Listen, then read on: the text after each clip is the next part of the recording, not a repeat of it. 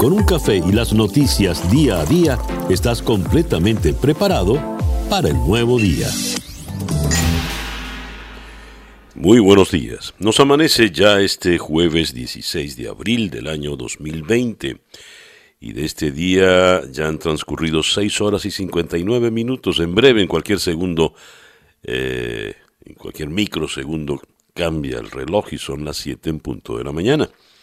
Esto es Día a Día desde Miami para el Mundo. Día a Día es una producción de Flor Alicia Anzola para América Digital. Ya son las 7 en punto de la mañana. Con Laura Rodríguez en la producción general, Mariel Sofía Rodríguez en la producción informativa, Jesús Carreño en la edición y montaje, José Jordán en los controles con las presentaciones musicales de Manuel Sáez y Moisés Levi. Y ante el micrófono, quien tiene el gusto de hablarles, César Miguel Rondón. Siete en punto de la mañana. Calendario lunar.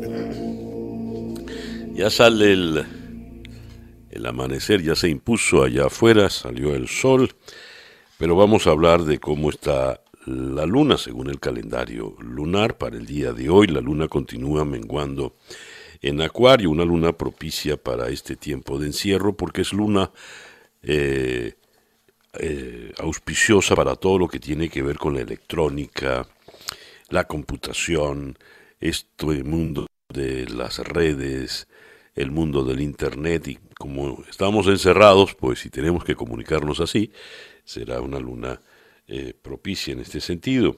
Es la luna de los amigos, es la luna para hacer amistades, serán virtuales por Internet, habida cuenta que no, no es prudente todavía salir de casa. Y le advierten, esta es la luna de las sorpresas, algo le puede sorprender en medio del encierro. Luna menguante en Acuario, Sol en Aries cuando nos amanece, pues este jueves 16 de abril del año 2020. Y a las 7 y un minuto de la mañana escuchemos ahora el pronóstico del tiempo, el parte meteorológico con Alfredo Finale. Buenos días, Alfredo. Hola, ¿qué tal César? Muy buenos días para ti, muy buenos días para todos los amigos que están en sintonía con la 107.1 FM en este jueves, abril 16 del 2020. Comenzamos hoy hablándote del calor que de la tarde del día de ayer. Miami llegó a 93 grados próximo a las 2 y 51 minutos de la tarde, quedando así 10 grados por encima de lo normal para esta época del año e igualando el récord anterior de temperatura máxima que databa del año 1975. Bueno, pues te comento también que la zona de Broward, Fort Lauderdale, quedaba con 91 grados, llegó incluso a 96 en áreas de Palm Beach, 14 grados por encima de lo normal y estableciendo un nuevo récord de temperatura máxima para esa localidad. El anterior era de 93 grados y databa del año 1999. Finalmente vemos avanzar lentamente la vaguada frontal, la vemos hoy ya sobre el centro sur del estado, incrementando la humedad, la nubosidad y el potencial de lluvias sobre nuestra área. Hoy veremos un día parcialmente nublado con un potencial de precipitaciones que podrá estar quedando entre un 30 a un 40%, algo superior hacia el condado de Palm Beach. El día con vientos variables débiles y calma, luego en la tarde vientos de región sureste al sur alcanzando en el mar hasta 15 nudos, olas de dos pies de altura, la bahía ligeramente movida. Máximas temperaturas hoy entre 86 a 90 grados Fahrenheit, superiores en algunas localidades aisladas. Para el día viernes vamos a tener el mayor incremento del potencial de lluvias en toda nuestra área. Tendremos francamente la vaguada frontal disipándose sobre nuestra área y eso va a propiciar un día mayormente nublado con un potencial de lluvias desde un 50 a un 70%. Ya para el fin de semana una disminución de la nubosidad, también de las lluvias, pero un aumento de las temperaturas. Yo soy Alfredo Finale y les deseo muy buenos días. Gracias, Alfredo. Alfredo Finale es el meteorólogo de nuestra emisora hermana Actualidad 1040 AM. Ahora sí. Estas son las noticias de Venezuela. Algo pasó. Bueno, las noticias de Venezuela entraron así como de golpe, de golpe vienen. Todo se detiene en el país, ¿verdad? No hay gasolina, debemos estar encerrados en casa, pero hay algo que no se detiene, la inflación. Según leo en efecto Cocuyo, el precio del cartón de huevos alcanza los 620 mil 620 mil bolívares en el mercado de Guaycaipuro. Esto es poco más del doble de lo que valía hace un mes, 290 mil. Parte importante del precio de los alimentos de la lista de compras de la familia Quirós, que fue la, la que usaron como referencia, en efecto Cocuyo hace compras desde el 2015 y no ha detenido su escalada durante la pandemia del COVID-19. Un kilo de carne molida cuesta 492 mil bolívares, 124% más de lo que costaba hace un mes, 220 mil. Un pollo entero está en 258 mil bolívares, un incremento del 85%. Así, en esas condiciones, ¿quién puede realmente eh, vivir, sobrevivir? subsistir en medio de esta muy difícil situación económica con industria.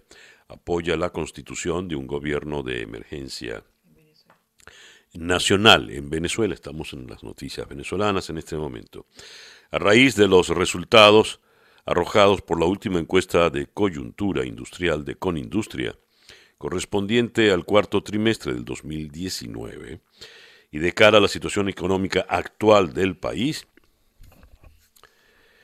la cual se ha visto exacerbada por la cuarentena impuesta por el gobierno ante la pandemia, urgimos a los actores políticos para que se logre efectivamente la conformación de un gobierno de emergencia nacional. Eso es una cita textual del comunicado de Conindustria. Eh, es preciso, el, perdón, Conindustria destacó que en esta coyuntura se precisa de un equipo humano que se deslastre de ambiciones políticas explica que la industria nacional está operando a 21% de su capacidad como consecuencia de erráticas políticas de corte económico, lo que se ha reflejado en el vertiginoso descenso de la capacidad operativa y sin la más absoluta expectativa de crecimiento en el corto o mediano plazo. Es preciso apoyar la generación de un clima en el cual se respire paz, confianza e institucionalidad. Necesitamos reconstruir a esta gran nación, lo cual solo se logrará si se constituye un gobierno de emergencia que provenga de un acuerdo nacional para manejar la situación de urgencia del país y el rescate de las instituciones democráticas. Eso es una cita textual para el comunicado de Conindustria. En medio de la difícil situación económica, Data Analysis estima que la reducción de remesas sería más de 600 millones de dólares. Luis Vicente León, presidente de la encuestadora venezolana, proyecta para el 2020 una caída en remesas de alrededor de 30 a 35% debido al impacto en el empleo, sobre todo el informal, en países como Colombia, Ecuador y Perú, donde se concentra gran parte de los emigrantes venezolanos. Emigrantes, algunos están decidiendo regresar en medio de circunstancias muy duras, adversas, eh, inhumanas. Leo en su noticiero, unos 200 venezolanos dejaron Cali para volver al país. Citan, si uno va a morir, que sea en su pueblo. El grupo abordó un total de 10 autobuses frente a la alcaldía de Cali y se prevé que 18 horas después lleguen a Cúcuta, la ciudad fronteriza. La despedida estuvo marcada por el llanto de los que partían con sus ilusiones guardadas en maletas y bultos y de quienes se quedaban a la espera de poder viajar en un futuro cercano. Eh, y estas son las personas que dos de las personas, dos de los elementos, individuos más deleznables del régimen han insultado y ofendido. Me refiero a Iris Varela y a Tarek William Saab, a quienes, a estas pobres personas humildes que se fueron del país porque la dictadura les hizo invivible Venezuela. Luego de la pandemia, pues no, han podido trabajar, hacerse de sus churupitos, como decimos, diarios, entonces han decidido regresar. Para este, estos individuos, la Varela y el Saab, ellos son golpistas, negaron a la patria, por favor. Pensar que alguna vez ese individuo pretendió ser poeta y defensor de derechos humanos. eh, el Parlamento aprueba reglamento de fondo para la liberación de Venezuela. En la sesión virtual de la Asamblea Nacional, liderada por Juan Guaidó, se abordarán otros tres puntos, se abordaron otros tres puntos entre los que destacan la escasez de gasolina y la violación de los derechos humanos en el marco del COVID-19. La mayoría opositora en la Asamblea Nacional, presidida por Juan Guaidó, aprobó en la sesión de ayer el reglamento del Fondo para la Liberación de Venezuela y atención a casos prioritarios, el cual fue discriminado dada la emergencia que se presenta eh, por el COVID-19. Fue una eh, reunión, una sesión virtual. Eh, Juan Guaidó sostiene que sobre la escasez de gasolina es responsabilidad de la dictadura el que no haya combustible ni siquiera para transportar alimentos. El Estado pasó de tener la gasolina más barata a tener la más cara del mundo, refiriéndose a que están cobrando entre 2 y 3 dólares por litro de gasolina. Y continúa la represión de la dictadura. La Guardia Nacional detiene a periodista que grababa una protesta de agua en Guárico. En la población de El Sombrero, municipio mellado de Guárico, funcionarios de la Guardia Nacional detuvieron al periodista Arnaldo Rafael Sumosa González, de 54 años, quien cubría una protesta por fallas en el suministro de agua en la jurisdicción llanera. La aprehensión ocurrió aproximadamente a las 6 de la tarde del día martes, según lo señalado por María Donaire, periodista y esposa de Sumosa. A este le despojaron de sus equipos celulares y lo llevaron al comando de la Guardia Nacional en el peaje de la referida localidad. Informar es para esta dictadura un delito muy, muy grave. El reloj indica en este momento las 7 y 14 minutos de la mañana. Noticias de Latinoamérica. Tengo eh, frente a mí la primera página del diario Clarín de Buenos Aires. Y antes que hablar de los titulares, quiero comentar la fotografía. Es una fotografía tomada en Mar del Plata. Y en las calles de Mar del Plata están lobos marinos, estos animales que en tierra son tan torpes, tan lentos, pues han cruzado calles y se tiran sobre las calzadas a tomar el sol. Los lobos marinos invaden las avenidas marplatenses, dice el titular para la foto, y la leyenda nos explica. Por la alta marea y la casi desolación por la cuarentena, los lobos marinos ingresan en las calles y en las avenidas costeras de Mar del Plata. Se desplazan entre los autos y algunos toman sol incluso en las zonas habitualmente turísticas. Increíble la fotografía. Ya comentaremos de otras semejantes en otros diarios en el mundo. Ahora bien, el titular del Clarín, eh, la propuesta por la deuda en una economía complicada por la pandemia, la oferta a los bonistas será pagar con una fuerte quita y plazo de gracia. Argentina dará a conocer en la tarde de hoy su propuesta a la deuda con los acreedores privados y Alberto Fernández personalmente será quien llevará el anuncio. La señora Georgieva, Cristalina Georgieva, la directora del Fondo Monetario Internacional, comparó la economía de Argentina con un paciente en situación de riesgo por el COVID-19. Un paciente que está en terapia intensiva, bueno, así está la economía argentina, según el Fondo Monetario Internacional. En eh, la primera página del diario El Comercio en Lima queremos la mejor respuesta fiscal para enfrentar la crisis, dice María Antonieta Alba, la ministra de Economía y Finanzas del Perú. Señala que en esta coyuntura se busca mantener el vínculo laboral y los ingresos. Recordemos que el Perú ha hecho una oferta extraordinaria, la más ambiciosa de toda eh, América Latina tienen fondos para ello. En la prensa de Nicaragua, Ortega reaparece sin plan ante la pandemia. Irresponsable. Tras 34 días de ausencia, su comparecencia de unos minutos en cadena obligatoria de radio y televisión fue, fue para callar rumores de su muerte ante la militancia. No dio ningún plan, nada para eh, la pandemia como si no se hubiesen ni enterado. En El Economista en Ciudad de México, Fitch recorta a BBB menos la nota de México por el impacto del COVID-19. La situación erosiona la fortaleza institucional de México y deteriora el clima de negocios en varios sectores. Por otra parte, Infobae nos dice el exorbitante precio para atender a un enfermo de coronavirus en México. En México las cifras no han dejado de escalar y los hospitales cada vez se encuentran más llenos. Las autoridades contemplan que el sistema de salud mexicano se verá rebasado por la cantidad de enfermos cuyo tratamiento, de acuerdo con la Asociación Mexicana de Instituciones de Seguros, cuesta en promedio 249.889 pesos. Eh, Perú superó los 10.000 casos de coronavirus al cumplir 30 días en cuarentena. Renuncia funcionario de confianza del ministro de Salud en Brasil.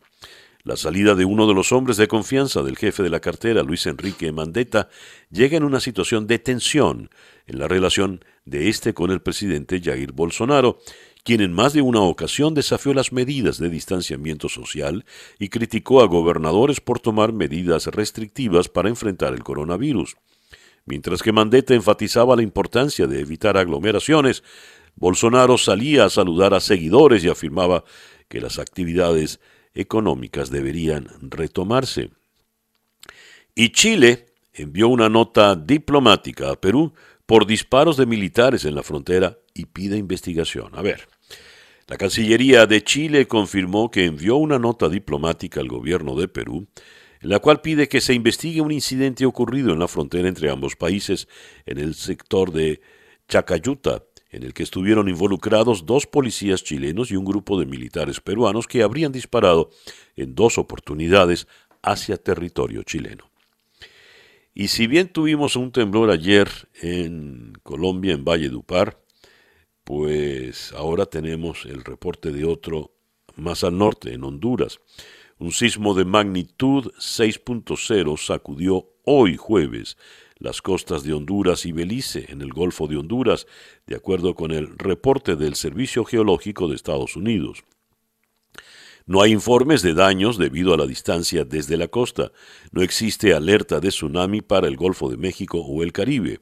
Sin embargo, se podrían sentir pequeñas olas a lo largo de las costas centroamericanas.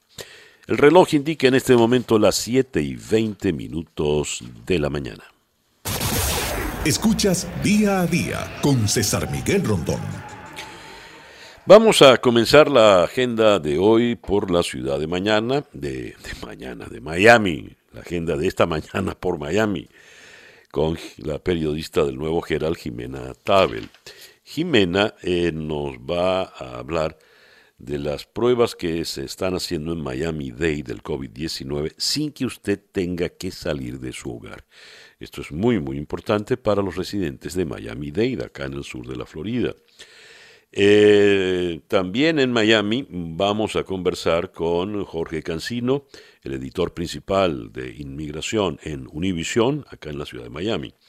Organizaciones de derechos humanos piden a la Corte Suprema suspender la nueva regla de carga pública. Dicen que el anuncio del gobierno de no castigar en el futuro a los inmigrantes que acuden a los hospitales para curarse del COVID-19 no es suficiente para alejar los temores y por ello, aún estando enfermos o con el riesgo de estar enfermos, se quedan en sus casas. Tema también por demás importante. Y desde Miami vamos a ir entonces hasta eh, Madrid. Allí está el historiador Israel Camero, eh, también politólogo, profesor en la Universidad Central de Venezuela. Ah, vaya, vamos a hablar con él a propósito de la crisis política venezolana. ¿Es posible una tregua política entre Guaidó y Maduro para encarar el coronavirus? Sobre todo porque la crisis venezolana se agudiza. Ya habíamos leído el documento de Conindustria, por ejemplo, pidiendo el gobierno de emergencia nacional. Esto es, va más allá, como dice el documento, de consideraciones, aspiraciones o circunstancias políticas. Vamos a ir también a Londres para conversar con el periodista, con la periodista Cecilia Massa de Pablo. Escuche usted, un mail equivocado entre el Reino Unido y la Unión Europea deja a los empleados de salud, a los trabajadores de salud británicos sin equipos protectores. El Reino Unido perdió hasta tres oportunidades de unirse al programa de la Unión Europea para compras conjuntas de material de protección personal sanitario por un mail equivocado, un correo equivocado. Mientras que en los próximos días médicos y enfermeros eh, europeos comenzarán a recibir los primeros equipos de protección individual por un valor de 1.500 millones de euros adquiridos a través de un plan comunitario. Sus colegas británicos están bajo mínimos. Y recordemos que los pronósticos, las proyecciones que se hacen para la expansión del coronavirus en el Reino Unido son realmente oscuras, terribles. Vamos a ir también a Washington para conversar con el periodista eh, Rafael Matus Ruiz a propósito del eh, nuevo enfrentamiento de Donald Trump. Todos los días se busca algún alguien con quien pelear. Un día es la Organización Mundial de la Salud, otro día son los gobernadores y ahora el Parlamento en pleno está pensando seriamente ver cómo, lo, cómo le pasa por encima eh, para tomar sus propias decisiones. Esa pues nuestra agenda para el día de hoy, jueves 16 de abril del año 2020. Esto es día a día desde Miami para el mundo. Son las 7 y 23 minutos de la mañana. El editorial con César Miguel Rondón. Una nota publicada en la página web del diario The Washington Post se refiere al presidente Donald Trump como Captain Trump. ¿Y por qué Captain Trump? El capitán Trump, Captain Trump hits the rocks. Hits the rocks es la imagen para cuando encalla el buque que va dirigiendo el capitán Trump. ¿Por qué ahora le llaman capitán Trump? Y es que en su pleito, en su enfrentamiento con los gobernadores, eh, Trump en un tuit recordó la historia del motín en el Bounty y dijo, esa siempre ha sido una de mis películas favoritas y pasó a compararse nada menos que con el capitán William Blythe, el capitán del Bounty. Recordemos, la historia del Bounty es cierta. En 1789 el capitán Bounty, que era un individuo sumamente eh, cruel, con la tripulación, eh, recibió un, motín por parte del primer oficial a bordo y le pusieron en un, en un bote con dos o tres acompañantes y hasta luego.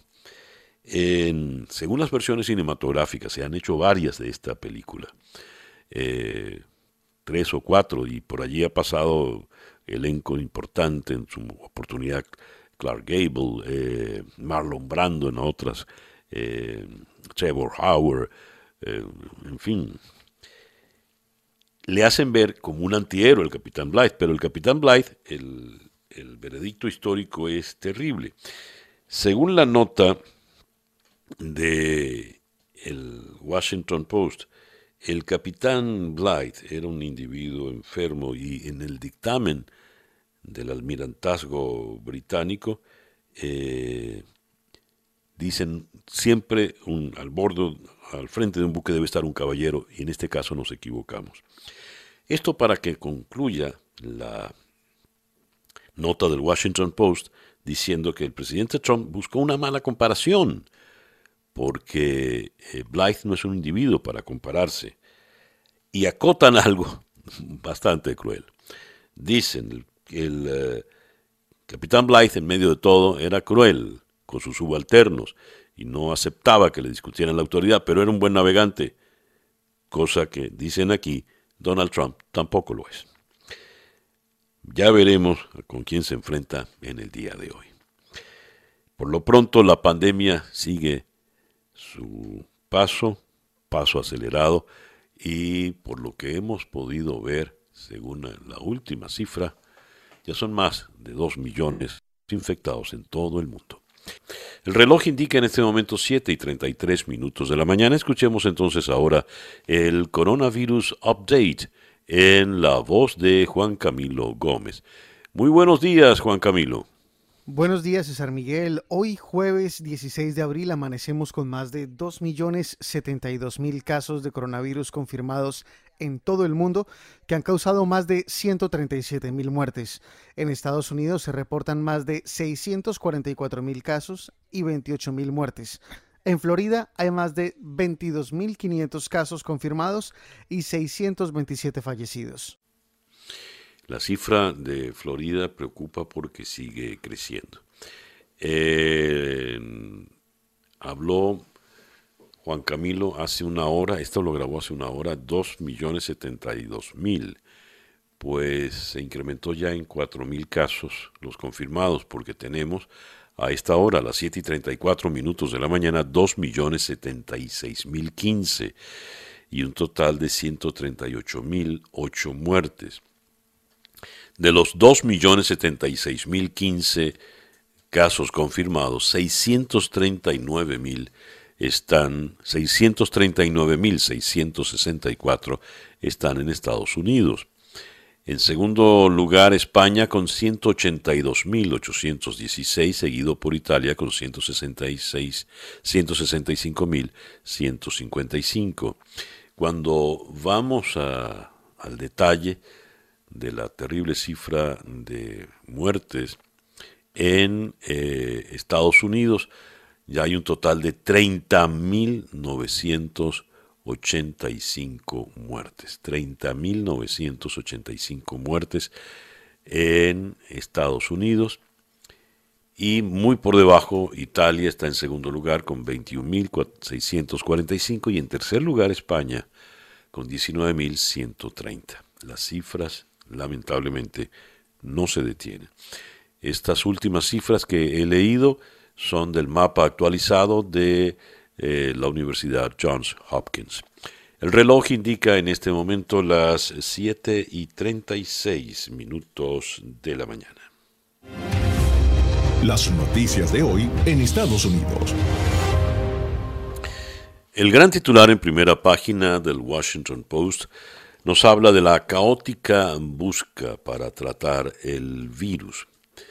La nota de primera página dice en una apuesta desesperada para encontrar tratamientos que puedan aliviar a las personas infectadas de coronavirus.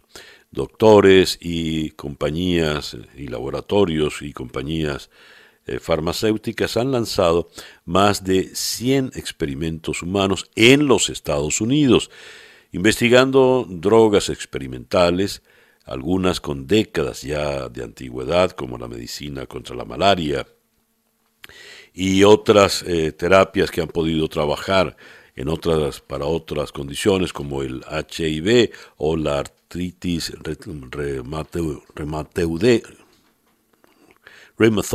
arthritis, la, artritis reumatoide. ¿no?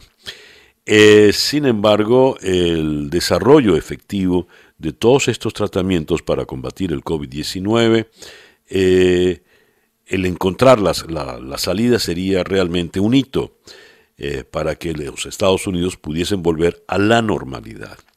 Pero estos esfuerzos masivos se han hecho de manera desorganizada, desordenada, y las posibilidades de tener éxito, de acuerdo con eh, muchos expertos, investigadores, pues no, no, se ven cercanas. Los investigadores trabajan contra reloj y la falta de, de centralización en la pesquisa como una estrategia nacional eh, minimiza pues los esfuerzos. Es el resumen de lo que trae el Washington Post como gran titular hoy en su primera página. The Wall Street Journal nos habla pues de la situación en las fábricas, eh, caen dramáticamente todos los indicadores y las ventas al detal llegan a un récord del 8.7%.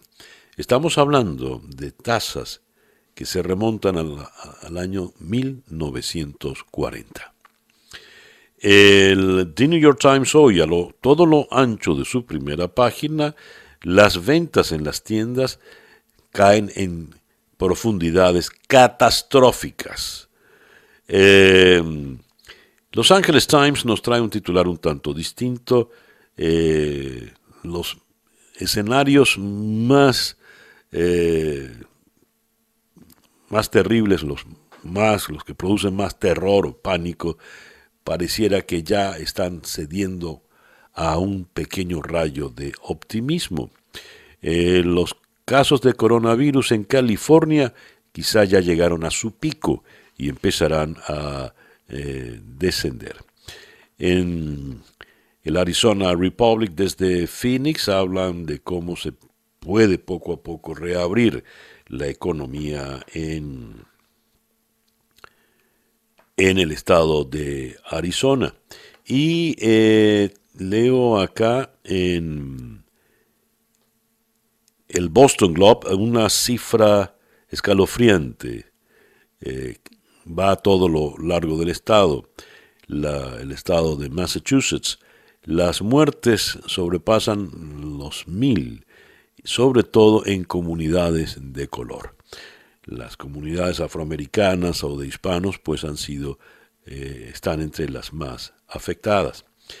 Y eh, el Miami Herald nos dice que el gobernador de Santis ha designado a un nuevo funcionario para que se ocupe del tema del desempleo en el estado de Florida. El gobernador Ron DeSantis eh, ha designado para que se encargue del tema del desempleo a Jonathan Satter, quien estaba manejando el departamento de Management Services, la gerencia de servicios. En otras informaciones del país, como lo habíamos comentado previamente en el editorial, el presidente Trump amenazó con suspender el Congreso de Estados Unidos si no aprueban sus nominaciones a cargos vitales en el gobierno. Ninguna de las dos cámaras está reunida debido a la pandemia de coronavirus, pero al permanecer técnicamente en sesiones impiden la aprobación de las postulaciones hechas por el mandatario, que ahora invoca un derecho constitucional nunca usado para cerrar la legislatura. Eh, tenemos, el Senado debería cumplir su deber y votar sobre mis nominados o debería levantar formalmente sus sesiones para que yo pueda hacer designaciones de receso. Tenemos una gran cantidad de personas que han entrado en el gobierno y ahora más que nunca por el virus. Es una cita textual para Donald Trump. Por otra parte, dice él, los datos muestran que ya hemos superado el pico. Eh, se mostró optimista a pesar de que Estados Unidos es el país con el mayor número de muertes y el mayor número de infectados.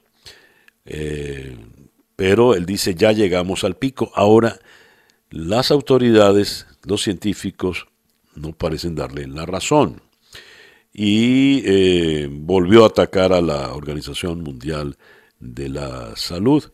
Y está el caso de la ayuda económica. La voz de América nos dice, la firma de Trump finalmente aparecerá en los cheques del estímulo económico para los estadounidenses. Por primera vez en la historia, la firma del presidente aparecerá en los cheques que se enviarán a los estadounidenses como un estímulo económico. El principal problema es que eh, pareciera, si él firma los cheques, que son cheques de su bolsillo, de su pecunio, y no es así. Este es dinero del Estado. El Departamento de Ciudadanía e Inmigración planea reabrir las oficinas para el 4 de mayo. El Servicio de Ciudadanía e Inmigración, USCIS por sus siglas en inglés, está planificando reabrir sus oficinas el próximo 4 de mayo. Esto lo dijo en un comunicado. El UCIS no presta servicio desde el pasado 18 eh, de marzo. Y eh, el presidente Trump ha presentado tres fases para salvar la economía de la pandemia de coronavirus, a partir esto del primero de mayo. Esto según eh, un documento reveló el Washington Post. Son tres fases. La primera una campaña comunicacional nacional para preparar al país para ese momento que debería ocurrir no antes del primero de mayo. Luego, hasta el 15 de mayo, los esfuerzos se concentrarán en acelerar la fabricación de tests de prueba y de material médico de protección y en aumentar los fondos de emergencia. El tercer paso es el comienzo de la reactivación por Estado según la realidad que enfrente cada uno. El documento no entrega una fecha exacta, pero dice que no ocurrirá antes del fin de las medidas de distanciamiento social dictadas por Trump, que finalizan el 30 de este mes de abril. Y eh, para cerrar la información, eh, en los Estados Unidos, la fundación de Bill y Melinda Gates pide cooperación mundial para producir una vacuna contra el COVID-19 para 7 mil millones de personas. Y el doctor Fauci dio una fórmula para que regresen los deportes a Estados Unidos. La fórmula ofrecida por el doctor Fauci consiste principalmente en celebrar los Juegos sin público y estrechar la vigilancia sobre los deportistas. Nadie va a los estadios. A los estadios, coloquen a los atletas en hoteles y manténganlos muy bien vigilados. Hagan test cada semana y asegúrense de que no se contagien entre ellos o a sus familias. El reloj indica en este momento las 7 y 45 minutos de la mañana. La información del mundo día a día. La Comisión Europea recomendó que los países de la Unión diseñen estrategias graduales de desconfinamiento para asegurar que no conducen a un repunte de las infecciones con acciones locales antes que nacionales y con especial cuidado a los grupos más vulnerables. Estas son algunas de las claves que ofrece el Ejecutivo Comunitario en su primera guía de recomendaciones a los gobiernos nacionales sobre cómo abordar la vuelta a la normalidad una vez concluya la crisis sanitaria, elaboradas con el objeto de el objetivo de que el desconfinamiento sea más coordinado que la atropellada imposición de restricciones al principio de la pandemia.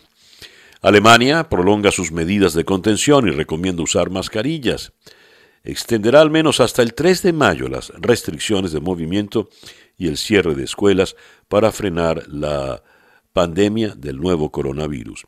Algunos negocios podrán reabrir el próximo lunes 20.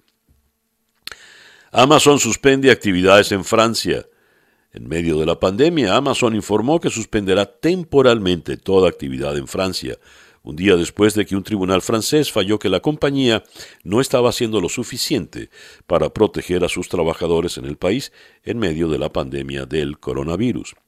Italia tiene casi mil pacientes menos en terapia intensiva en la UCI que hace dos semanas. Esto es un signo importante de mejoría. El Reino Unido se prepara para prolongar el confinamiento. Todo indica que el gobierno británico anunciará una prolongación del confinamiento en vigor desde el 23 de marzo para limitar la propagación del nuevo coronavirus que ya mató a cerca de 13.000 personas en el Reino Unido. Es demasiado pronto para un cambio, dijo el ministro de Salud Matt Hancock. Eh, y yendo hacia el Medio Oriente, en Israel, Gantz fracasa en su intento de crear gobierno y sigue el bloqueo en Israel. A medianoche de anoche transcurrió el plazo concedido a Gantz para finalizar el acuerdo de gobierno sin que haya trascendido información sobre el cierre de un pacto con el actual primer ministro en funciones, Benjamin Netanyahu. Y los desplazados sirios prefieren las ruinas al riesgo del coronavirus en los campos superpoblados. Eh, esta nota nos habla de un caso puntual. Su casa al noreste, noroeste de Siria está en ruinas, pero Hassan Raibi y sus diez hijos decidieron regresar a su ciudad natal destruida por la guerra, al igual que muchos otros desplazados que abandonan zonas superpobladas por temor al nuevo coronavirus. Aprovechando un alto al fuego en la provincia de Idlib, este padre de familia volvió a Arija, donde se instaló en un pequeño apartamento que le prestó un conocido y los mercados de alimentos frescos de Wuhan luchan para sobrevivir tras el coronavirus.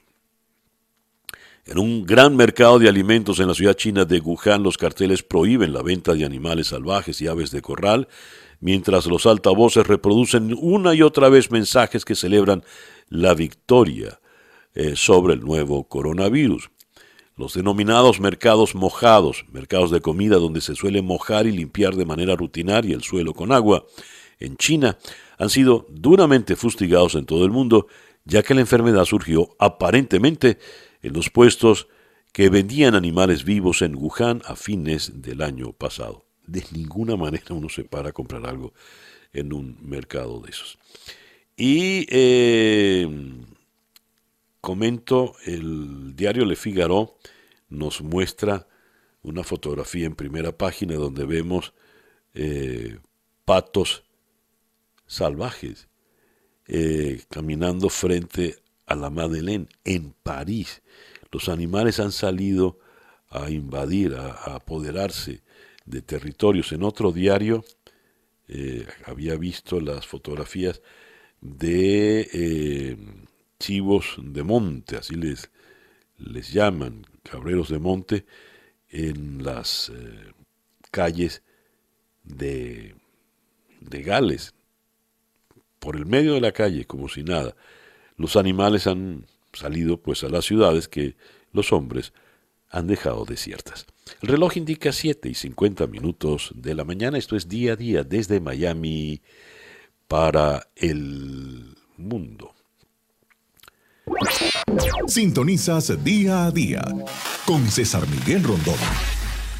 Y ahora vamos eh, a conversar con Jimena Tabel. Jimena es eh, periodista del Nuevo Herald.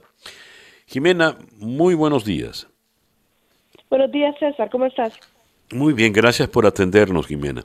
A ver, cuéntanos eh, de estas pruebas que se están haciendo en Miami Dade para testear si se tiene o no el COVID-19 sin tener que salir de casa.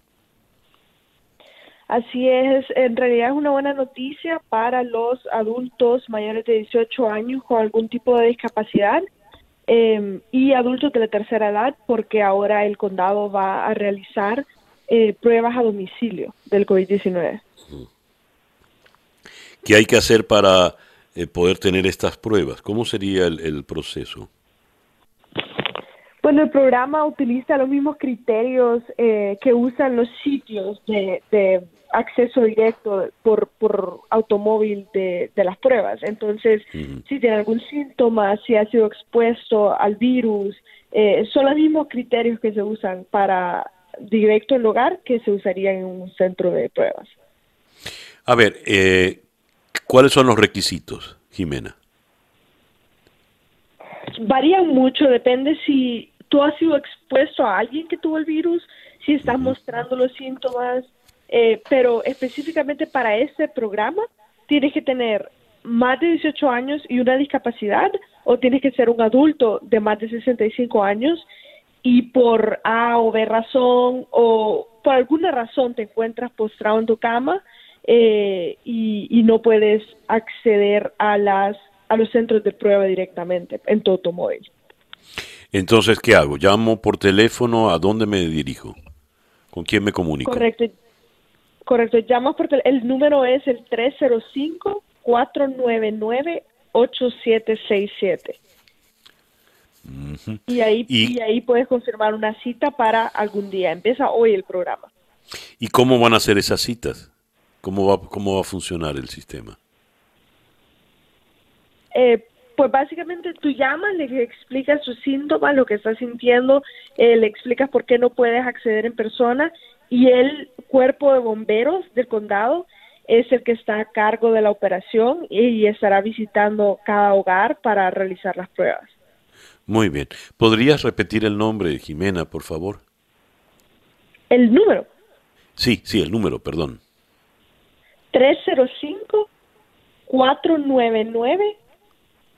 305-499-8767. Magnífico. Jimena, muchísimas gracias por atendernos en la mañana de hoy. A ti, César, un gusto, cuídate. Tú también. Jimena Tabel de El Nuevo Geral acá en Miami. Leo esta nota de prensa en Univisión Noticias con la firma del periodista Jorge Cancino. Organizaciones de derechos humanos piden a la Corte Suprema suspender la nueva regla de carga pública. Dicen que el anuncio del gobierno de no castigar en el futuro a los inmigrantes que acuden a los hospitales para curarse del COVID-19 no es suficiente para alejar los temores y entonces se quedan en sus casas. A ver, ¿cuán grave puede ser esta situación? Abordemos el tema precisamente con el periodista Jorge Cancino. Jorge, muy buenos días. César, buenos días, gracias por la invitación. A ti por atenderla. Jorge, a ver, ¿por qué no son suficientes garantías si la gente decide quedarse en casa si está contaminada o, o tiene síntomas? Porque hay una ley, César, y la gente desconfía en la palabra de las autoridades Respecto al tema migratorio, no hay que olvidar que en los últimos tres años el gobierno ha tenido una campaña muy dura en contra de la inmigración con su política de tolerancia cero. Eh, la ley esta o este reglamento, cuando entró en vigor en febrero después de una ardua batalla jurídica y fue respaldada por la Corte Suprema, el gobierno la implementa con el, con el objetivo de limitar la inmigración indocumentada y también la inmigración legal. Ahora que tenemos esta emergencia de salud pública a nivel mundial, esta pandemia, la gente sencillamente no cree en que puede ir tranquilamente a los hospitales y, entonces tiene mucho temor. Ante esto, organizaciones como la Asociación Americana de Abogados de Inmigración, que encabeza esta demanda, le pide a una corte que deje en suspenso la nuevo, el nuevo reglamento para así tener plenas garantías de que las personas no van a ser sancionadas en el futuro. ¿Y esta, esta acción eh, cuándo podría implementarse? Porque el detalle está en que el tiempo va en contra, ¿no? Habida cuenta de la expansión del virus que es muy rápida. Sí, una, una de las principales razones para presentar esta demanda es que hay demasiada evidencia que hay personas que en el futuro que van a pedir la residencia o personas que tienen van a solicitar algún beneficio migratorio en corto plazo han resultado infectadas, sobre todo en el área de Nueva York, y no han acudido en busca de asistencia eh, eh, a un hospital para que sean tratados y curados por este miedo. Es decir, a pesar de la palabra del gobierno de que pueden acudir libremente, la gente tiene este temor y por esa razón pues no están yendo a, tratarse y esto ha, aumentado los contagios, sobre todo en el noreste del país. ¿Hay alguna idea de, cifras en este sentido, Jorge, de, personas que estén en una circunstancia como esta, pero que no hayan acudido a los centros de salud? Lamentablemente no. Lamentablemente mm. la estadística en esta pandemia ha fallado a todo nivel. No sabemos cuántas pruebas se han hecho en total, cuánta de la población total está libre de este virus, cuántos han sido contagiados, cuántos están contagiados en estos momentos, incluso el número de fallecidos se habla de que son muchos más de las cifras oficiales, porque muchas personas entre los meses de enero, febrero y marzo fallecieron en sus casas y los las razones eh, oficiales de su fallecimiento fueron pulmonía severa o algo relacionado con el COVID-19. Mm, ya. Eh, ¿Cómo podría procederse para clarificar esta situación, Jorge? Esto, esta acción de estos abogados, eh, ¿cómo, ¿qué pasos faltan para poder llevarlo a la práctica? A ver, lo, primero, César, es eh, confiar en lo que ha dicho el gobierno, eh, tanto el vicepresidente Pence como las autoridades de inmigración. Si las personas tienen síntomas, no duden en acudir a un centro médico el gobierno ha asegurado y hay testimonio público a través de los medios de comunicación y también en, los propios registros de las páginas web del gobierno es que la asistencia que encuentren las personas, tanto para verificar si tienen o no el COVID-19 o para tratarse, no va a ser considerado como una carga pública en el futuro. Eso está claramente escrito por el gobierno. Por lo tanto, las personas deben confiar en esto y buscar tratamiento lo antes posible para salvar sus vidas y las de sus familias. Y lo segundo, en cuanto al proceso judicial, pues esperar que la Corte de Distrito de Columbia falle cuanto antes y dependiendo del tipo de fallo y la orden que dé el tribunal para acatarlo a nivel nacional, que sería una suspensión temporal mientras tenemos este problema de la pandemia. A ver, leo, por ejemplo, el diario, la primera página del Boston Globe, y, por ejemplo, te, da una información dura porque te dice el, en las zonas de barrios de afroamericanos e hispanos, en la ciudad de Boston es donde más eh, se está expandiendo la, la, la epidemia. Y asumamos pues que en estos barrios de hispanos puede haber un buen número de, de, esta, de personas con esta condición legal, ¿no? Total, totalmente. Hay, hay barrios en Nueva York donde hay mucho latino, Brooklyn, Queens, que son quizás los más afectados.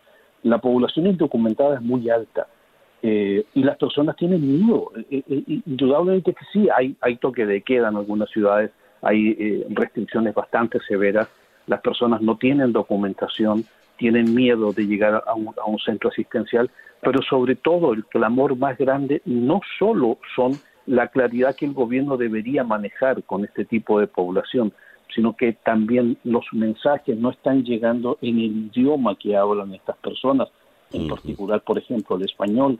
Esa es una gran dificultad. Puede que el mensaje haya sido emitido por el gobierno en inglés, y no, no es suficiente con lo que nosotros los medios en español lo decimos, por lo tanto también hay fuerte campaña para que el gobierno la misma información que da en idioma inglés lo dé en idioma español o en cualquier otro idioma para que la población indocumentada tenga en clara la película y qué es lo que tiene que hacer.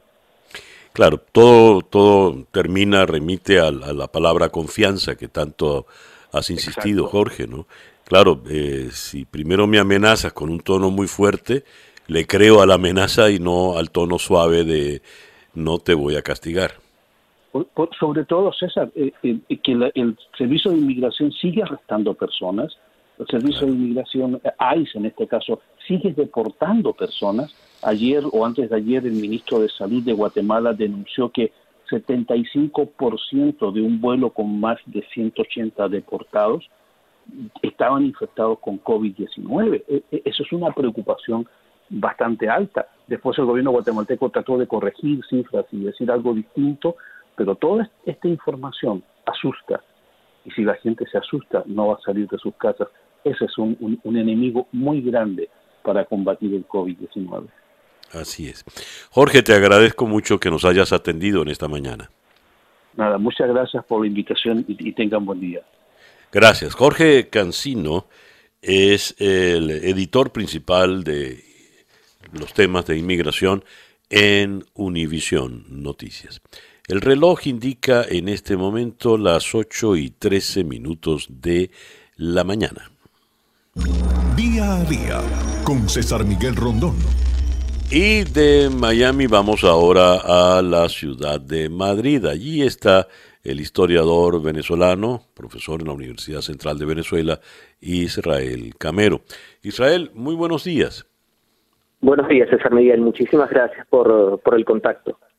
Israel, gracias a ti por atendernos.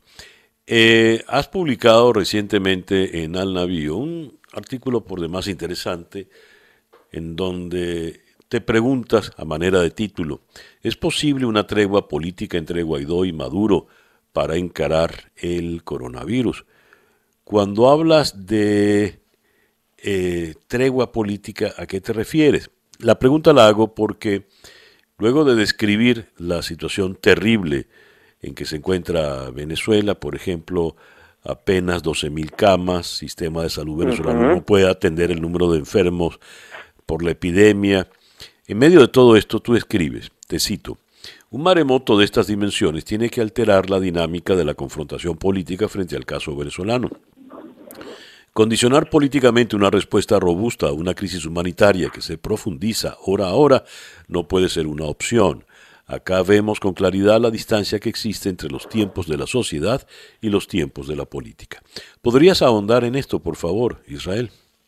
Yo creo que en principio lo primero es cuál es la prioridad absoluta. Es decir, el tema no es eh, si se puede, si es posible o no la troca política, sino que hay una necesidad.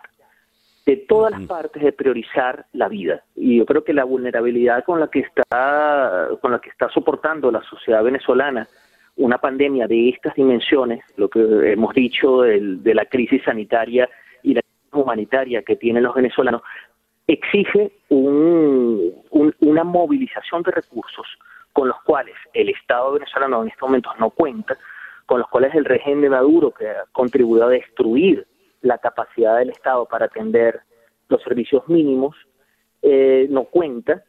Por ende, necesitas, tú necesitas detener la confrontación política y empezar a construir iniciativas en conjunto que le permitan, eh, digamos, garantizar como prioridad absoluta la vida de la gente. Yo creo que en ese sentido la, la clave en materia de prioridad, y ya había contactos, digamos, y es lo normal, hay parte de, la discusión sobre el tránsito y la transición en Venezuela, la transición política en Venezuela, la democracia, parte de la idea del establecimiento de puentes y de contactos entre sectores del régimen eh, dominante o del, bloque de poder dominante y sectores de la oposición democrática encabezadas, lideradas por Juan Guaidó, para que haya algún tipo de negociación y de acuerdo. Yo creo que la prioridad absoluta, que es la vida del venezolano, exige para que el venezolano tenga acceso a respiradores, acceso a camas de hospital, acceso a, las, a, los aspectos sanitarios mínimos, se necesita una tregua política. Ahora bien, para la tregua política, todo tipo de tregua supone que las, eh, los bandos enfrentados entienden que no pueden seguir en, en, ese enfrentamiento en las condiciones en que están.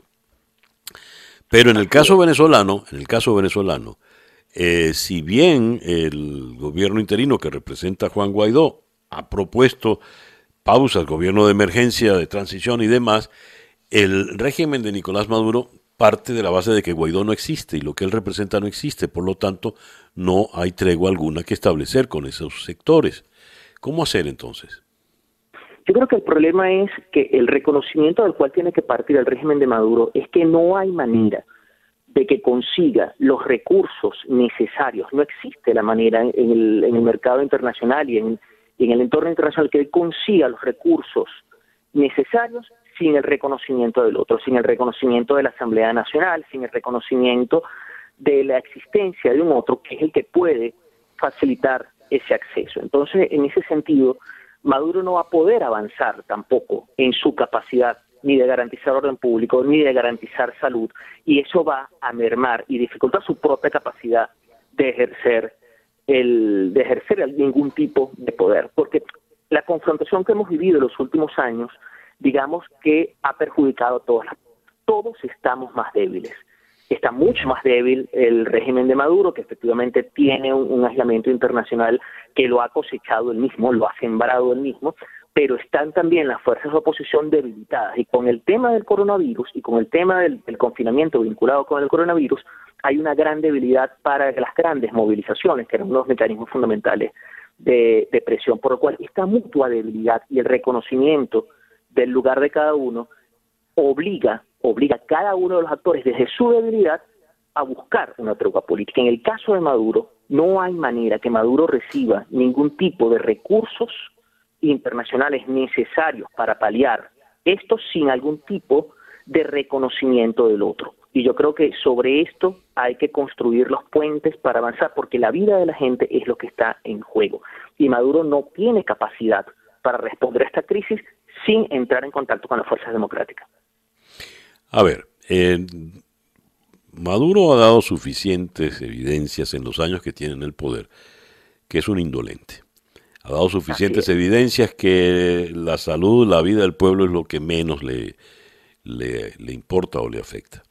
Y cuenta para ello con el apoyo eh, firme del generalato y del alto mando militar. Eh, trabajos recientes han evidenciado que la lealtad está comprada en negocios de todo tipo, negocios legales, negocios ilegales, y no hay, por lo visto, sectores decisivos en la Fuerza Armada que vayan a traicionar a Nicolás Maduro. Con eso Maduro se siente poderoso y al ser poderoso, pues ¿por qué voy a hablar con Guaidó? Sentarse a hablar con Guaidó luego del discurso que largado Maduro en estos tiempos es reconocer una derrota. Es que yo creo que el tema del coronavirus y el tamaño de la pandemia eh, genera, cambia los parámetros de discusión. ¿Por qué? Porque esto afecta a pobres y ricos, a poderosos y no poderosos. Es decir, no hay ningún tipo de garantía, porque el tema de, esta conducta ideológica es que puede afectar también a su propia gente y a la propia estructura de poder del chavismo. Fíjense que de hecho los primeros casos de chavismo tuvieron que ver con una fiesta en la cual algunos personeros del régimen estuvieron allí incorporados y ahí hubo un vector de contagio, por lo cual no son inmunes. Por otro lado, en la medida que esta pandemia se expanda, su propia capacidad de ejercer poder, su propia capacidad de montar una estructura de control territorial se debilita aún más. Es decir, que incluso partiendo del carácter vil que tiene el régimen, partiendo del carácter desde el punto de vista de su propia lógica egoísta de estructura de poder, tampoco va a poder seguir ejerciéndolo si la pandemia se expande como se expande. Significa que este tipo de pandemia no beneficia a ningún actor, tampoco beneficia a Maduro. Es decir, la falta de atención genera incluso un problema de acción política propia del régimen de Maduro. Sí, estoy partiendo de su propia lógica, no estoy partiendo de su buena fe, no estoy partiendo de su sensibilidad para con, sino por un tema de, del propio interés.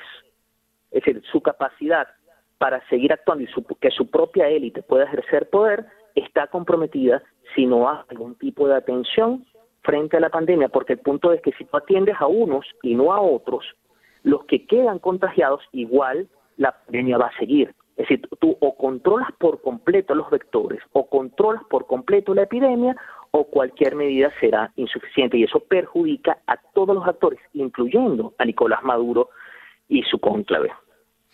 Bueno, ojalá entre en razón. Israel, te agradezco mucho que nos hayas atendido en la mañana de hoy. Muchísimas gracias, César Miguel. Era el historiador venezolano Israel Camero, historiador y, analista político desde la ciudad de Madrid. A raíz de ese eh, artículo publicado en el Washington Post titulado Captain Trump, Hit the Rocks, el capitán Trump en Calla, eh, porque recordemos, Trump en su disputa con los gobernadores dijo, estos se me han amotinado. Y mm, recordó la famosa película El mutín en el Bounty, eh, donde la tripulación se le amotina al capitán, al capitán Blythe, lo ponen en un bote salvavidas y lo dejan en el mar. Este capitán termina llegando a al Reino Unido. Esto ocurre en el Pacífico Sur. Él termina llegando al Reino Unido y muchos años después eh, la Marina le, condena de alguna forma. Era un buen capitán, pero era un hombre terrible, sin, sin hidalguía y el control y el temple para el mando. De manera tal, como decíamos en nuestro editorial, que el presidente Trump hace mal en compararse con el Capitán Blythe. Ahora, cuando él se refería a la película, es una de mis películas favoritas, ¿a cuál se refiere? Porque esta historia que ocurrió realmente en 1789, en concreto, esto ocurrió el 28 de abril de 1789 en el Pacífico Sur y los amotinados se quedaron en las islas y allí tuvieron descendencia. Eh, se han hecho tres películas de esto, a cuál se refería el presidente. La primera fue en 1935 con Charles Lofton como el capitán Blythe y el entonces joven y galán Clark Gable como el primer oficial de a bordo que se revela. Luego en 1962 eh, se vuelve a filmar, esta vez con Trevor Howard como el capitán Blythe y Marlon Brando en, su cima como actor, como el primer oficial de a bordo. Y la última versión se filmó en 1984 con Anthony Hopkins como el capitán Blythe y Mel Gibson como el primer oficial. ¿A cuál se refería de las tres el presidente Trump? En todo caso, en estos días de encierro, eh, busque usted y vea cualquiera de las tres. las tres están muy, muy bien. Cada una para su época, se entiende. Leo esto en el Confidencial de Madrid, pero es una nota que viene de Londres. Un mail equivocado entre el Reino Unido y la Unión Europea deja a los sanitarios británicos sin equipos protectores. Reino Unido perdió hasta tres oportunidades de unirse al programa de la Unión Europea para compras conjuntas de material de protección personal sanitario por un mail equivocado. Ridículo, sí, pero cierto. Esta nota la escribe Celia Maza de Pablo y ya el arranque es elocuente. Funcionarios británicos y comunitarios han estado más en contacto en los últimos tres años que en las últimas cinco décadas. Han sido capaces de firmar un divorcio histórico para sacar fuera del club al segundo socio con mayor PIB, solo por detrás de Alemania. Están negociando las relaciones futuras y su impacto en el área económica sin barreras más grandes del mundo. Y sin embargo, ante el mayor desafío de la civilización humana en tiempos de paz, como es la pandemia global de coronavirus, no han logrado comunicarse para equipar ahora correctamente a los sanitarios del Reino Unido, porque un email se mandó a una dirección de correo antigua. ¿Por un email? La historia es tan rocambolesca que cuesta asumir su veracidad, pero la realidad es tal cual. Vamos entonces hasta Londres para conversar precisamente con Celia Maza de Pablo. Celia, buenos días, muy buenas tardes para ti. Buenos días, San Miguel, ¿qué tal está? Muy bien, muchísimas gracias por atendernos, Celia. La historia en efecto es rocambolesca. ¿Nos puedes explicar cómo se dio esto? Sí, la, verdad es que muchas veces es como que la, realidad supera la ficción y, cuesta creer eh, noticias ante un escenario además tan excepcional como el que estamos viviendo ahora con la pandemia, pero, pero ha sido así. Eh, debemos recordar que, tras años de conversaciones y duras negociaciones de divorcio, finalmente el Reino Unido abandonó la Unión Europea tras casi cinco décadas el pasado 31 de enero, pero hasta diciembre estamos eh, en un periodo de transición en el que en la práctica todo sigue igual, es decir, el Reino Unido sigue como Estado miembro, pero eso sí ya no tiene ni voz ni voto en la toma de decisiones. Entonces, eh, en este contexto en el que el Reino Unido y Bruselas estaban negociando ahora las, futuras relaciones, sobre todo este acuerdo comercial, es cuando todo queda bloqueado eh, en la Unión Europea y en el mundo entero por el, el COVID-19.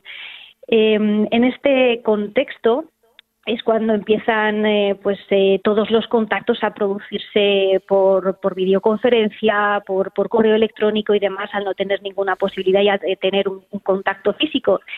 Y al parecer, eh, en, estos eh, momentos tan cruciales donde los gobiernos a ambos lados del Atlántico se están dando cuenta que, no tienen los medios adecuados para tratar a, sus ciudadanos, pues lógicamente se tienen que, hacer decisiones rápido y, comprar a gran escala, pues eh, desde ventiladores, respiradores, de todo equipo de equipación de protección para los sanitarios y al parecer en este contexto eh, había unas reuniones eh, en enero en las que el Reino Unido sí que estaba allí por medio de sus funcionarios británicos.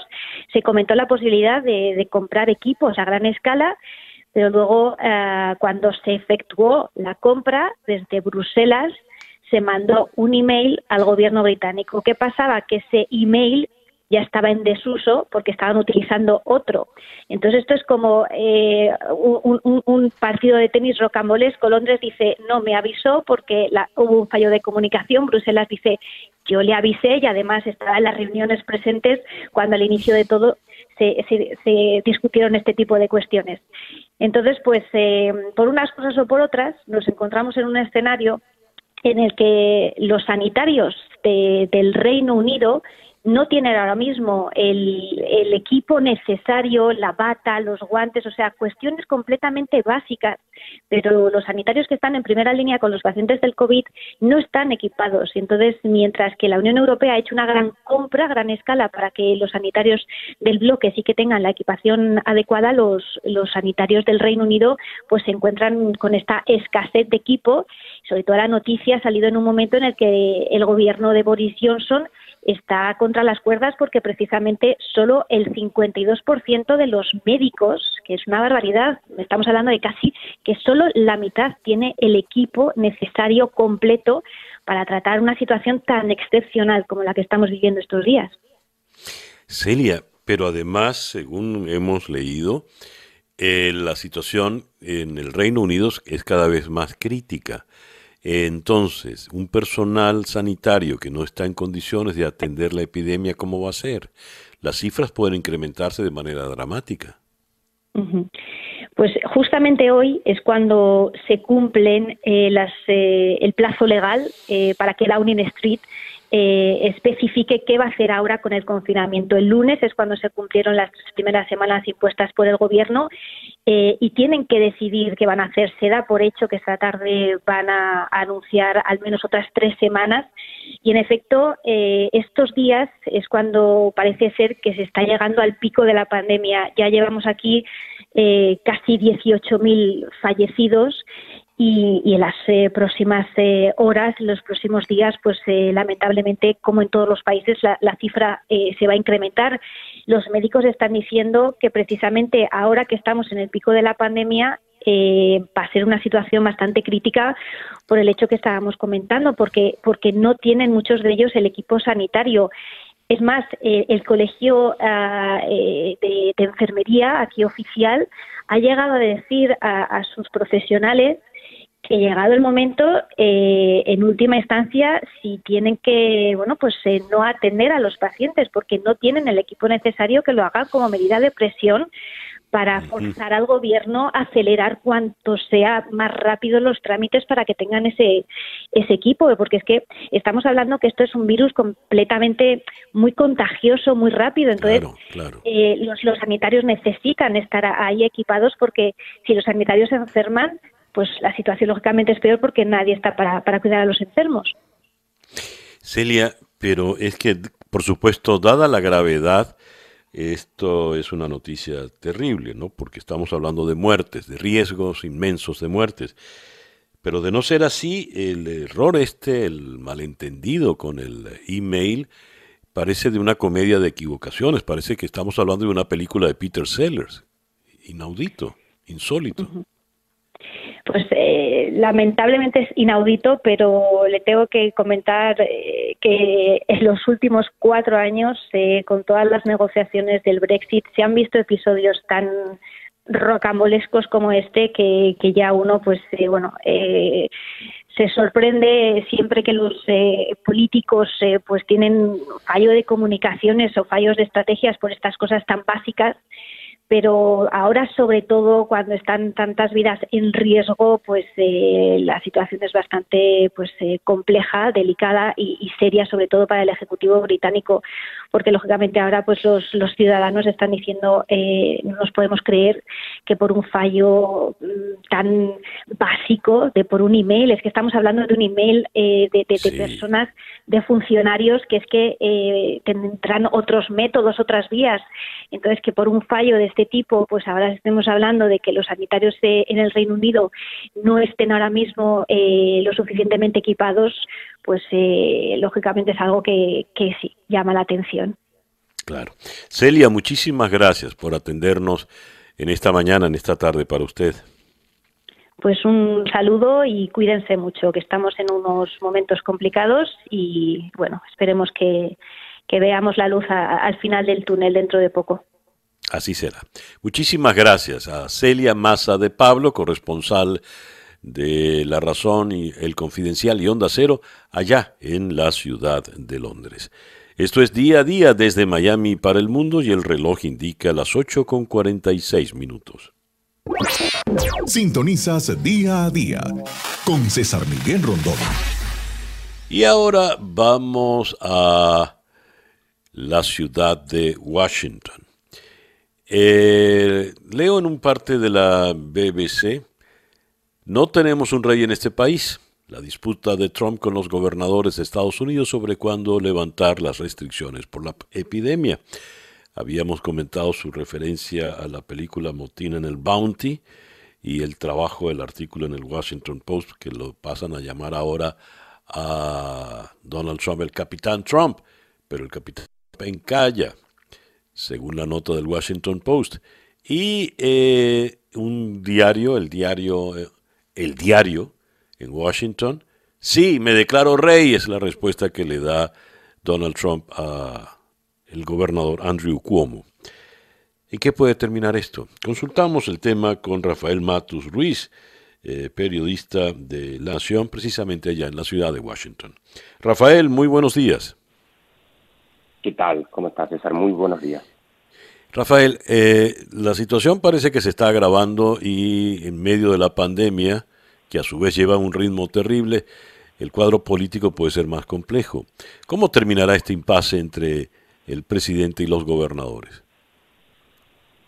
Hay una pulseada bastante intensa que yo creo que se va a agravar en, los próximos días.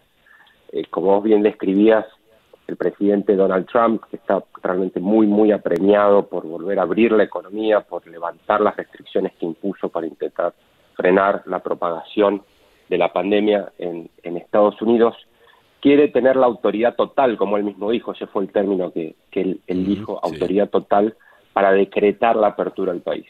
Pero la realidad es que han sido los gobernadores, los alcaldes eh, de los 50 eh, estados de Estados Unidos y de muchas ciudades quienes han decretado, quienes han ordenado a sus residentes que se queden en sus casas, quienes han ordenado a los bares, restaurantes, negocios, farmacias, eh, si pueden permanecer abiertos o cerrar durante la pandemia. ¿no? Entonces, ellos dicen que la autoridad en realidad es de ellos, no es del presidente, no es de la Casa Blanca. ¿no? Trump, como ha hecho con otros temas, va y viene. ¿no? Primero dijo que él tenía la autoridad total, después dijo que el tema de los gobernadores, después volvió a decir que en realidad él era la persona que iba a decidir cuándo se abría Estados Unidos. La realidad, lo que coinciden expertos, constitucionalistas, abogados, es que son los gobernadores los que tienen la potestad de definir cuándo la gente va a poder empezar a regresar a, tener una vida normal o a la nueva normalidad, como ya se está hablando aquí en Estados Unidos. Ahora, eh, esto, aquí hay dos escenarios. Uno, el escenario eh, político, ¿verdad? Eh, no se nos olvide que hay una campaña electoral, hay una fecha inamovible, que es la de noviembre, y otro escenario, que es el escenario real, la pandemia que crece, Estados Unidos es el país con más contaminados, es el país con más muertos. ¿Cómo conciliar ambos escenarios? Porque el dilema no deja de ser difícil, ¿no? No deja de ser complejo. Ah, estamos bien al tanto de que hace César, porque como vos bien decís, efectivamente Estados Unidos tiene ya más de 600.000 casos confirmados, eh, tiene más casos que todos los países donde la pandemia golpeó con mayor severidad en Europa juntos, Italia, eh, España, Alemania, eh, y ayer superó eh, la, los 28.000 muertos confirmados por la pandemia. Recordemos que estos son, tanto cuando hablamos de casos como de muertes, son casos confirmados. Hay mucha gente que está enferma, que se ha contagiado el virus, que todavía no ha sido testeada. Hay mucha gente que ha muerto debido a la enfermedad COVID-19 sin haber eh, sido eh, testada y sin haber sido confirmada eh, que se infectó con la enfermedad.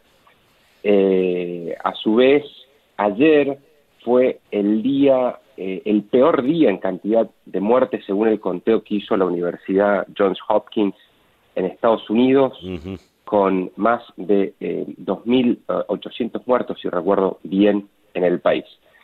Dicho todo esto, las autoridades están convencidas o parecen convencidas que Estados Unidos ya ha llegado al pico de la curva, tanto de cantidad de casos como de muertes, y que lo peor de este primer azote de la pandemia ha quedado atrás. Eh, el gobernador de Nueva York, Andrew Cuomo, ha ofrecido eh, cifras día a día en sus conferencias de prensa que muestran que la cantidad de personas que se internan en hospitales baja, la cantidad de personas que están internadas en unidades de terapia intensiva también baja, la cantidad de personas intubadas a respiradores también está en retroceso. Por esto creen que es hora de empezar, por lo menos, a trazar los planes, ¿no? Para definir cómo se va a reabrir la economía, pues sobre todo el, el golpe económico ha sido muy, muy duro. El Departamento de Trabajo del Gobierno Federal acaba de sacar hoy, recién hace minutos, el último dato sobre los despidos en Estados Unidos durante la semana anterior y da casi 22 millones de personas que perdieron su, sueldo, su ingreso porque fueron despedidas o fueron suspendidas de su trabajo. Es un equilibrio muy, muy complejo que tienen que eh, trazar las autoridades de, de, Estados Unidos.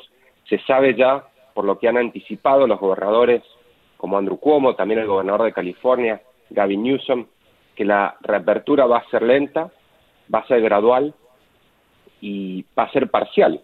Este, no vamos a, poder volver a la normalidad tal y como la conocíamos hasta tanto haya una vacuna disponible para la gente. Esto, tanto Newsom como Cuomo, que están un poco liderando a los gobernadores, Newsom en la costa oeste, Cuomo en la costa este, lo dejaron muy, muy en claro en, los últimos días. Pero, insisto, las autoridades creen que lo peor, al menos de este primer brote, ya ha pasado y por eso han empezado a delinear estos planes de, reapertura que se van a ir conociendo en los próximos días y ahí es donde vamos a ver quizá una, una pulseada mucho más urticante e intensa entre Trump y estos mandatarios.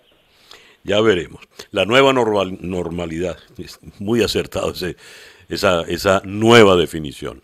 Rafael, muchísimas gracias pues por atendernos en esta mañana. No, por favor, a ti, Miguel. Muchas gracias.